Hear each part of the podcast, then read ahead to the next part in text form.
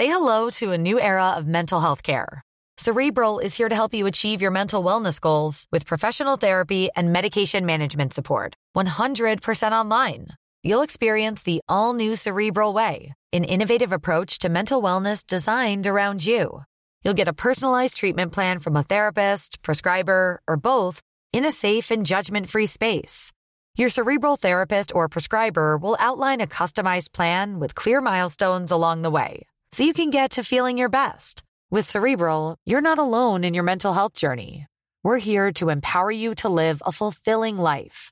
So take that first step towards a brighter future and sign up today at cerebral.com slash podcast and use code ACasts to get 15% off your first month. Offer only valid on monthly plans. Other exclusions may apply. Offer ends July 31st, 2024. See site for details. Cet épisode de Nos Ciné vous est présenté par Séance Radio, la radio 100% cinéma. Bonjour. C'est moi Orson Welles. J'aime pas trop les voleurs et les fils de pute. Salut nos ciné, votre rendez-vous avec le cinéma qui rarement, vous le savez, vous qui nous écoutez régulièrement, rarement donc se réjouit de la sortie en salle d'une suite, d'un séquel, ça n'est toujours pas, pas toujours annonciateur plutôt de réussite, mais il arrive parfois qu'on soit enthousiaste quand même, on n'est pas de bois, si c'est avec un réel entrain que nous attendions la suite du très réussi Kingsman de Matthew Vaughn, tiré de la BD de Marc Millar, cette suite elle s'appelle Le Cercle d'Or et on va voir si elle vaut qu'on s'y attarde avec les trois espions qui m'aimaient ici présents autour de la table de l'antenne Paris, Yannick Dahan, salut Yannick. Salut. Julien Dupuis, salut Julien. Salut Thomas et Stéphane Moïsaki. Salut Stéphane. Salut Toto. C'est nos ciné épisode 101 et c'est parti. Monde de merde. Pourquoi il a dit ça? C'est ce que je veux savoir. Toto. Question qui t'aimait. Ah oui, c'est ça. du coup, c'est pour montrer l'amour. Ok. Un an après avoir sauvé le monde, les Kingsmen, les services ultra secrets britanniques se retrouvent une nouvelle fois dans la panade, confrontés à la très méchante Poppy, c'est Julianne Moore. Pire, les Kingsmen ne sont plus que deux, Exy et Merlin, Taron Egerton et Mark Strong. Après que leur QG a ramassé une bombe sur le coin de la gueule, les voilà obligés de s'abaisser à demander de l'aide aux Américains, mais pas n'importe lesquels, les Statesmen, leurs homologues auprès desquels ils découvrent qu'un de leurs défunts membres n'est pas si défunt que ça. Being a Kingsman is more than the clothing we wear or the weapons we bear. It's about being willing to sacrifice for the greater good. I hope you're ready for what comes next.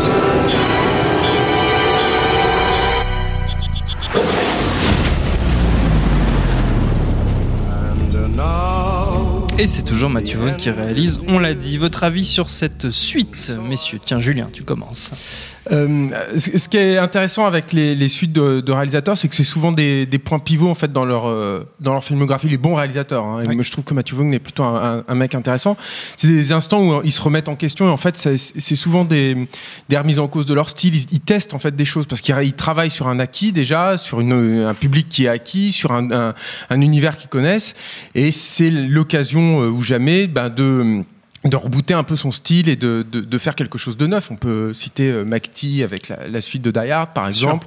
On peut citer, euh, je sais pas, Tsuark avec les détectives D. Euh, bon, il y, y a beaucoup d'exemples comme ça. Euh, et là, c'était la bonne occasion, je trouve, pour Matthew Vaughn bah, de rebooter un peu son style euh, qui est qui n'avait pas vraiment évolué en fait depuis le début. Il euh, il poursuivait un peu toujours la même chose un peu toujours les, les, les mêmes thématiques. Euh, on pouvait commencer à en voir un petit peu la fin avec le premier Kingsman. Et c'est pas du tout le cas. Et pour moi c'est la première grosse déception en fait du film. C'est que euh, bah, finalement le film n'a pas, pas en bah, le film n'a pas évolué. Stylistiquement il est exactement dans le même trip avec ses, ses longs plans séquences euh, qui je trouve tourne un peu à vide et, euh, et n'apporte pas grand chose c'est même plus vraiment très spectaculaire et en en plus de ça, je trouve que le film est beaucoup plus sage que le premier Kingsman.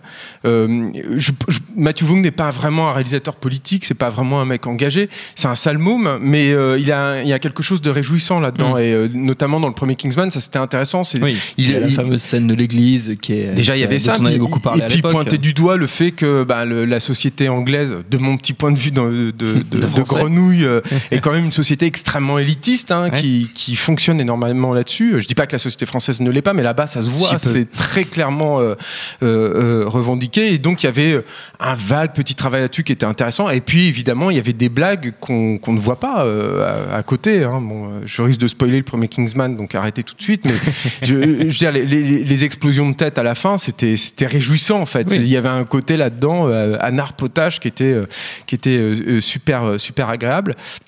Et là, euh, je, ils retrouvent jamais ça en fait. C'est-à-dire que moi, je m'attendais à ce qu'ils mettent un truc au-dessus de, de, ça, ce mmh. que tu attends logiquement pour une suite aussi, en dehors de tout ce que je viens de, de citer. Et non, c'est euh, c'est même un peu plus ça. Genre, il y a bien euh, euh Exy qui met un doigt à une nana euh, pour introduire, voilà. Mais bon, c'est finalement c'est pour introduire quoi. mais, mais, non, mais finalement, c'est assez. c'est assez vain. C'est assez vain, voilà. Puis c'est surtout, c'est pas surprenant en fait. Et, et il se repose beaucoup sur ses acquis, y compris à l'intérieur du film, et notamment au niveau du traitement. Je pareil, je vais spoiler. Hein. Je, je mais il y, a Elton John dans le film et la façon qu'il a de l'user, de le, réutiliser tout le temps euh, inlassablement fait qu'au bout d'un moment, bah, tu perds la surprise et puis ça n'a plus vraiment de sens. D'accord, ok. Bah, Yannick Ouais, euh, je suis assez, euh, je suis assez d'accord avec, avec Julien qui, qui, a bien résumé la, la problématique. moi, je pousserais les potards un peu plus par rapport à tout ce qu'il a dit.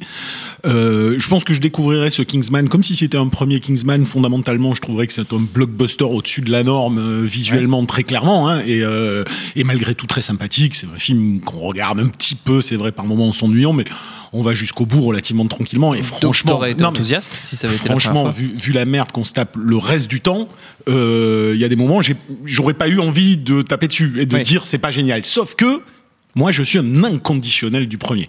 C'est-à-dire que je comprends ce que dit euh, ce que dit Julien sur le fait que c'est pas non plus un réalisateur qui va aller euh, tacler des problèmes ardus ou un réalisateur intello ou un réalisateur qui a une vraie euh, vision politique de je ne sais quoi. En revanche, c'est un mec qui, à travers sa mise en scène, nous prouve et pas et depuis longtemps qu'il maîtrise quand même parfaitement les codes euh, d'une culture populaire. Il l'a prouvé dans le X-Men, il le prouve dans mmh. Kick-Ass. C'est parce qu'il les connaît parfaitement qu'il arrive magnifiquement à les détourner tout en conservant dans ses récits une véritable consistance qui fait que euh, ses œuvres, que ce soit Kick-Ass, soit le premier Kingsman, se tiennent, euh, mais sans, sans bout de grâce, sans... Moi, le premier Kingsman, c'est c'est du blockbuster décomplexé, fun et punk à la fois que je trouve être parfait dans son genre. Mmh. C'est un film que je peux regarder des dizaines de fois sans m'ennuyer. Alors évidemment, se pose cette question du ton qui, moi, est la raison principale. C'est-à-dire qu'effectivement, je suis d'accord avec Julien, c'est ce qu'il dit, et, c'est vrai que les scènes d'action ne se renouvellent pas en mise en scène, même si, par exemple, la première, course-poursuite en bagnole est vraiment jouissive et assez impressionnante, même si c'est exactement le même principe de mise en scène que celui dans l'église. Euh, c'est plus embêtant qu'on plus t'avances dans le film, plus jamais tu ne retrouves ne serait-ce que l'intensité de cette première scène. Alors imagine par rapport au premier film. Mais bon, tout ça, et on, peut avoir des problèmes scénographiques dans le film, des problèmes narratifs, euh, et il y en a plusieurs, on y reviendra dessus probablement. Mais moi, ce qui m'emmerde le plus, c'est le ton.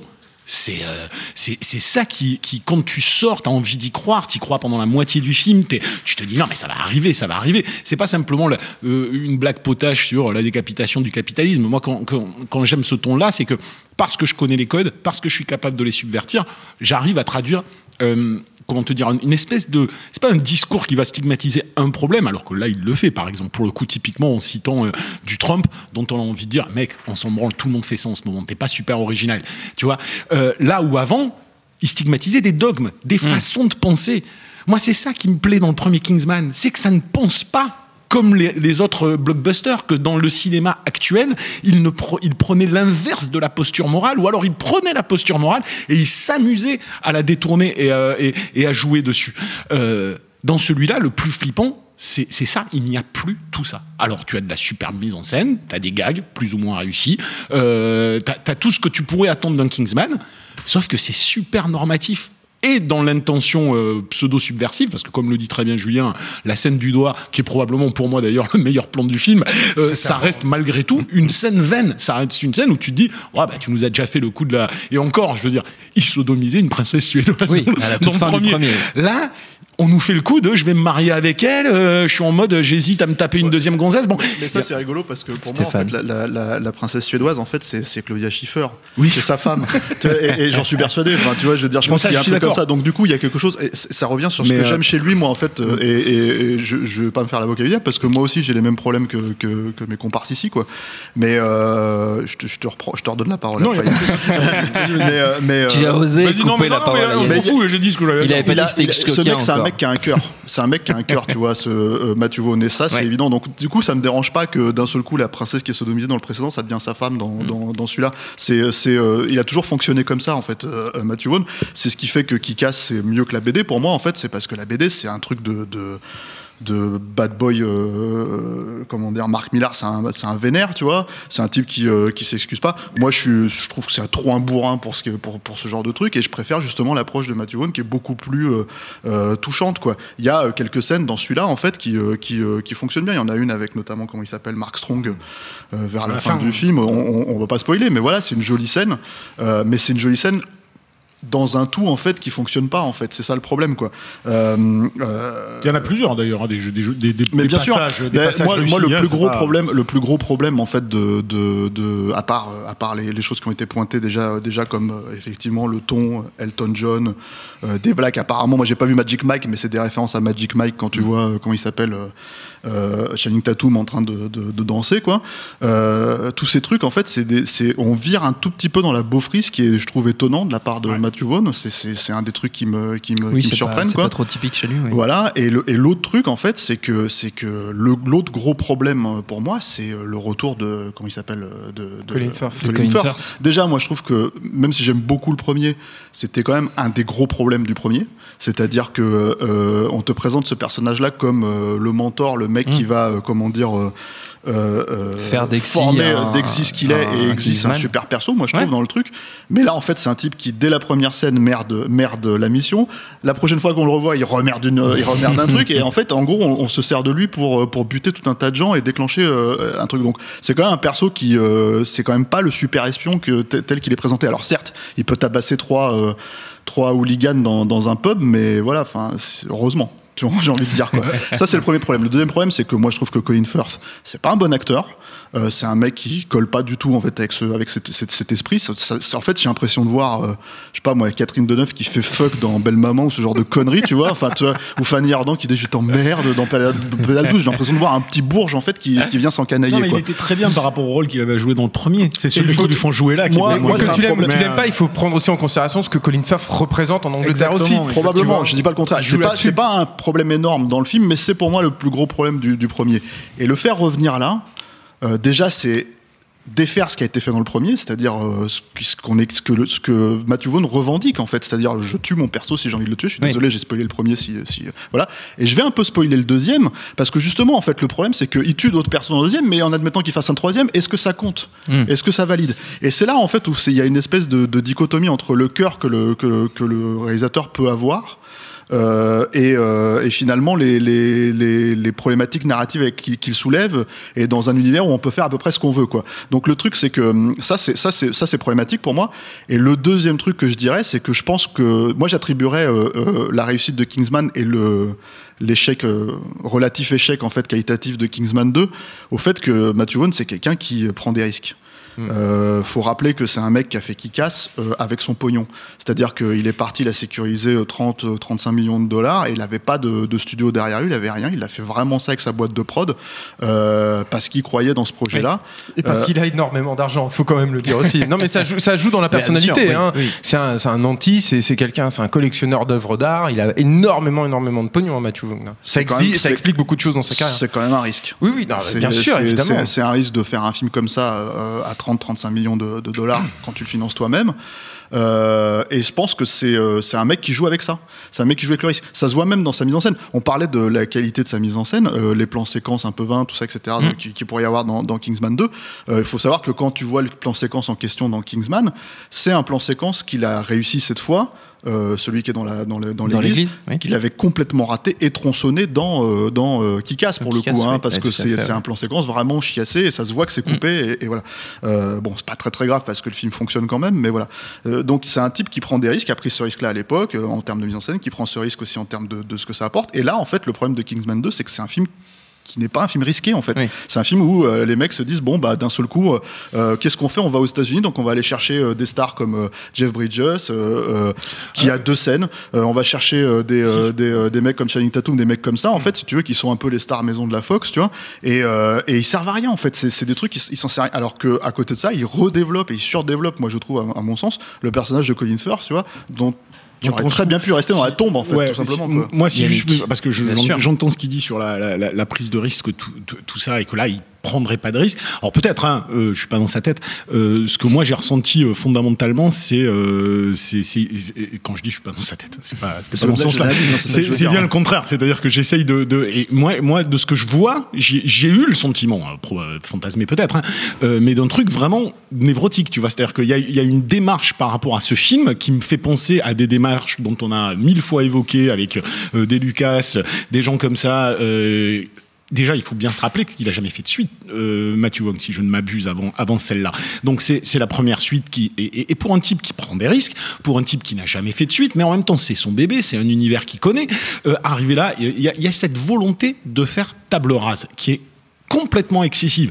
Moi, on en, on en parlait, je me rappelle à la sortie du film avec, avec Julien, euh, on se disait, c'est pas le problème de tuer euh, entre guillemets euh, les Kingsman, c'est-à-dire de réduire ça à peau de chagrin au Ouais. début pour ouvrir son film vers autre chose. On pouvait s'interpeller si c'était le bon moment de le faire ou pas. Moi, je m'en fous. À partir du moment où je fais table rase de tout ce que j'ai ritualisé dans un premier film, je l'ouvre vers quelque chose d'autre. D'accord, mais dans ce cas-là, j'essaye d'être sinon dans le même esprit et euh, avoir quelque chose à dire par rapport à ça, ne serait-ce que par rapport à ces codes qu'il va tout d'un coup euh, tenter d'app- d'appréhender. Et le problème, c'est qu'il n'en fait rien.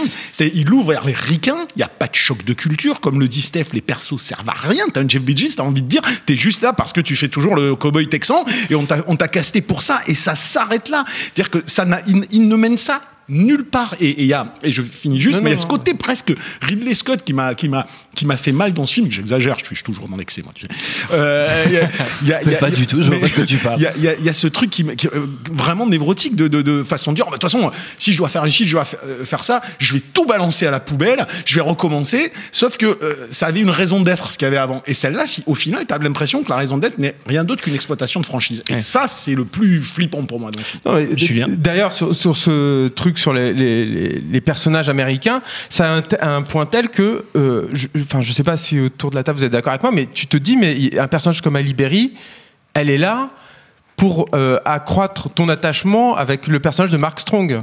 C'est-à-dire que, euh, sans vouloir spoiler, tu t'a- t'attends, enfin, ça semble d'une évidence qu'il va y avoir une love story entre Ouais. eux deux. Et non, même pas. Et, euh, et je reviens en fait sur ce que je disais sur la problématique de la suite dans le truc, c'est que Ouais. tu as l'impression qu'il a fait en fait ce film pour les mauvaises raisons. Moi, j'ai eu l'impression de voir un mec qui était dans un plaisir un peu onaniste en fait.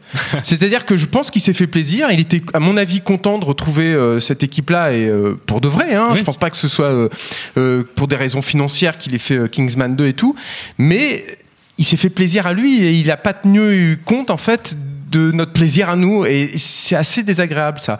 Ceci étant dit, il faut quand même dire que le film reste euh, agréable, divertissant et que euh, c'est plutôt le haut du panier des blockbusters qu'on Alors, voit actuellement. hein, ça, euh, on parce insiste, qu'on on- on- on le ré- on le a- répète, mais, on a euh, dit beaucoup de mal du Exact. film, donc ça Oui, me oui, semble. non, mais quand ça- même, c'est euh, oui. important de le dire. On est tous d'accord là-dessus. Je pense que d'abord, on n'a pas passé un mauvais moment, et puis euh, et puis on lui reconnaît énormément de qualité de mise en scène.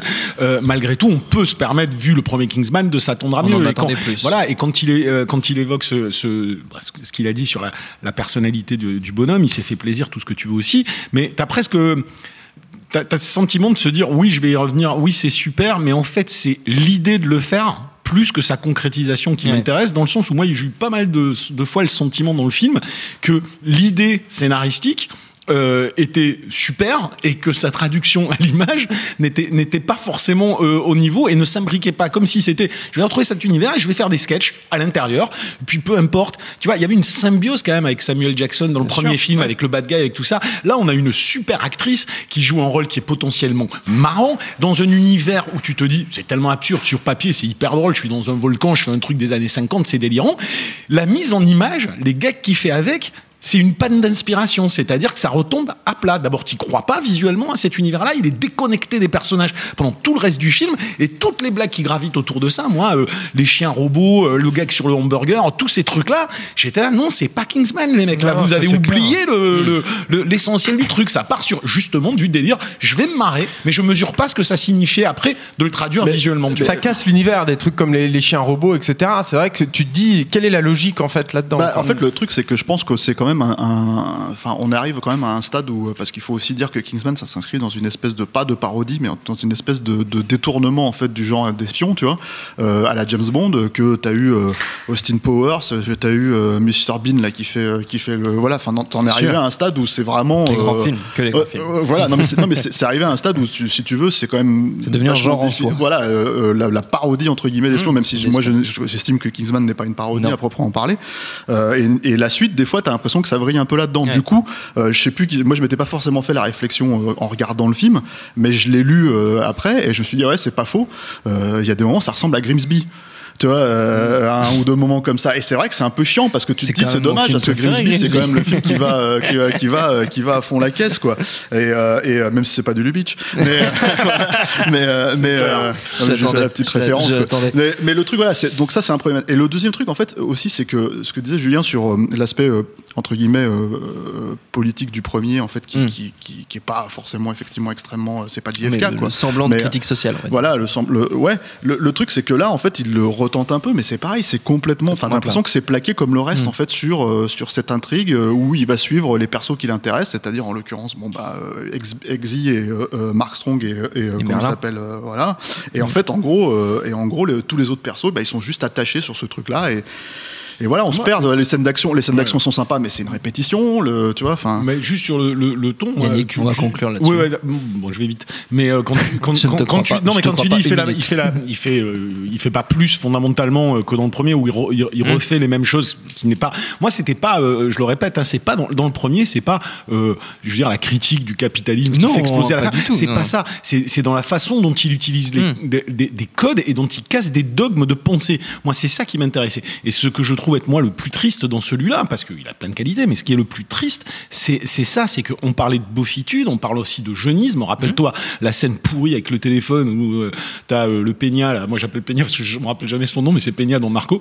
Et euh, oui, euh, tu vois, bon, je vois pas son nom. Et, Dans Narcos, ouais. et qui va pour draguer une nana et, euh, et, et Exy qui arrive et qui, et qui te balance non mais il est trop yeuve il sait pas utiliser genre Instagram une connerie comme ça j'étais là mais, mais, mais- mais qu'est-ce que tu, me- Mm. qu'est-ce que tu me fais là-dedans? C'est à dire que il y a, y a plein de moments où c'est finalement un film extrêmement moral euh, et où aucun si ça aurait pu être une, moralité euh, contredite par l'utilisation des codes, sauf que sauf qu'il le fait pas. Donc au final, c'est un film où moi je vois pas le je vois pas le propos, je vois pas le sens, je vois pas où il veut en venir quoi, tu vois. Moi, le vrai problème pour moi, c'est surtout que le type. J'avais dit qu'on concluait. Ah ouais, mais je conclue aussi. Le vrai problème- non, mais le- la, vraie déception, c'est j'ai un truc à dire. Attends, la vraie déception non, pour moi, bah, laissez-moi conclure. non, la vraie, la, la vraie déception pour moi, c'est surtout que, en fait, un, un type comme ça, en fait, un réalisateur comme ça, Mhm. on a envie de le voir évoluer de film en film, quoi. Vraiment, on a envie. Et Ah moi, je pense qu'il y en avait une jusque-là euh, d'évolution, même si je suis moins fan de Stardust, par exemple, que de Layer Cake et, et- et voilà. Mais, mais le truc, c'est qu'il y avait une vraie évolution. Et là, en fait, t'as l'impression qu'on stagne, voire euh, on régresse par moment. Et du coup, euh, on espère qu'il va sortir de ce, de, de ce mood-là, en fait, Mhm. pour justement, en fait, continuer à avancer Ah ouais, et, démontrer qu'il n'est pas euh, limité, quoi. D'accord, Ah, tout n'est pas perdu, peut-être. Voilà. Espérons. espérons. Mathieu Vaughan, tu feras mieux euh, bien à la prochaine fois. Mais oui, on sera là. Avant de refermer cette émission, on ne déroge pas, messieurs, à la, à la règle hein, euh, que Yannick Dahan n'a toujours pas retenue au bout de 101 émissions, quand même, hein, quand même peut-être au moment de la 1001e émission. Il se rappellera qu'il y a des recommandations Ouais, à ouais. faire à la fin de l'émission. On n'est pas obligé de rester dans le domaine du film d'espionnage, d'espionnage, on peut le faire, mais vous n'êtes pas obligé. Qui c'est qui veut commencer? Julien, t'en as une? Euh, c'est ouais, je sais pas, si c'est vraiment une reco. En fait, il y y a un mec qui s'appelle non mais il y a un, mec un film nul. C'est juste pour vous euh, mettre un coup de projecteur sur un, Hum. un- un mec de l'équipe en fait qui est très intéressant et je, je trouve que euh, quand on aime le cinéma d'action, quand on- qu'on aime la chorégraphie en fait, euh, qui est pour moi du pur cinéma en fait, les chorégraphies de scènes de combat comme les scènes de danse dans les comédies musicales, euh, il y, a, il y a un gars extrêmement talentueux et et je vous invite à suivre sa filmographie qui s'appelle Bradley James Allan, qui a été formé par Jackie Chan, qui avait une scène de baston dans, un, mauvais film qui s'appelle Gorgeous, mais euh, la scène de baston qu'il avait avec lui était vraiment super. Et c'est un, gars vraiment intéressant, Bradley James Allan. Euh, Je crois qu'il a une, chaîne YouTube d'ailleurs sur laquelle il, poste euh, ses entraînements, etc. Mais c'est au- aussi un réalisateur de seconde équipe. Il travaille beaucoup avec Guillermo del Toro. C'est lui notamment qui avait mis en place le, les mouvements à l'intérieur de Jagger dans Pacific Rim. Il travaille beaucoup avec Edgar Wright. Il a euh, un peu moins travaillé sur Baby Driver, mais il était réalisateur de seconde équipe et chorégraphe des combats, notamment sur le dernier pub avant la fin du monde. Et euh, voilà, c'est un, c'est un type intéressant. Je pense que vous pouvez vous plonger un peu dans sa filmographie si vous aimez la castagne. Yannick, toi qui aimes la Bah, castagne. là, je crois qu'il peut, il peut pas y avoir meilleur Rocco que celle de, de faire Julien. Moi qui adore la castagne, donc je, lui ai dit, je vais suivre son conseil. mais c'est pas et vrai. ma Rocco, c'est suivre le conseil de Julien. Putain, le mec. Je, euh, C'est- je- c'est- je c'est suis, je terrible parce que sans moi voix. je suis comme Yannick en fait j'ai complètement zappé la reco quoi. D'accord, Du coup en fait je, je suis sûr Tout que dans les commentaires les gens ils vont commencer à râler à dire ouais putain il conseille un film à la con etc etc. Et moi en fait je vais conseiller ce film là que je pense que tout le monde a vu que tout le monde déteste mais que moi j'aime bien. Tu vois, voilà qui s'appelle euh, dans le dans le genre euh, décomplexé euh, Mhm. du gland quoi. C'était d'ailleurs le seul vraiment gland. euh, ouais, Ouais, ouais, mais c'est oui, d'ailleurs le seul le seul film euh, je pense de la filmo du mec qui qui vaille vraiment le coup quoi. Mais j'aime bien c'est euh, le premier Charlie's Angels voilà donc euh, Non, moi j'aime bien. ah, ouais, voilà. Bah voilà, merci. Et, Julien aussi, je sais. Bien mais bon, sûr. tu vois, je, je prends pas de risque non plus, tu vois. Euh, avec fin, mes camarades ici, je prends des risques avec les gens qui vont commenter, qui vont dire eh, espèce d'enculé, euh, parlent comme Charlie's Angels, tous à longueur de journée de feel good movie, tout ce que tu veux. Tu prends les 5, 10 dernières minutes de Charlie's Angels. Et moi, j'ai rarement vu un truc qui m'a filé autant la banane avant de Mais sortir a- film. hein. ça, Ça vieillit très mal. hein, Mais je m'en fous, il y a il a des sur la c'est clair c'est que ça ressemble un peu à un clip, euh, à un clip des années euh, 2000, des débuts des années 2000, quoi. Mais c'est vrai que, Oh, c'est en fait, fun. sur le moment, c'était fun de voir un truc où le mec C'était dynamique citait un peu et il y avait de l'envie en fait, encore une fois. C'est ça le truc. Voilà, donc je Julien finir marrant. Finalement, c'est les recos de Julien, en fait. T'aurais pu laisser. Yannick finir, parce qu'il aurait fait un peu aussi. Enfin voilà. Merci Julien. Euh, merci à tous les trois, hein, surtout notre temps est écoulé. Merci à Jules, à la technique, à l'antenne Paris pour l'accueil. Rendez-vous sur notre site nosciné.com pour retrouver toutes nos émissions, le programme des prochaines, les dates d'enregistrement en public si vous voulez venir nous voir. Info à retrouver aussi sur binge.audio, le site de notre réseau de podcast Binge Audio. Et puis en attendant tout ça, on vous dit à très vite. Bonjour, c'est Betty Mourao et on se retrouve tous les jours sur Séance Radio pour la séance live. L'actu ciné, le coup de cœur des blogueurs, les invités cinéma. Eh bien, le meilleur de l'émission est disponible tous les jours en podcast sur iTunes, sur SoundCloud, sur tous les autres agrégateurs et bien sûr sur le site de Séance Radio à partager à volonté.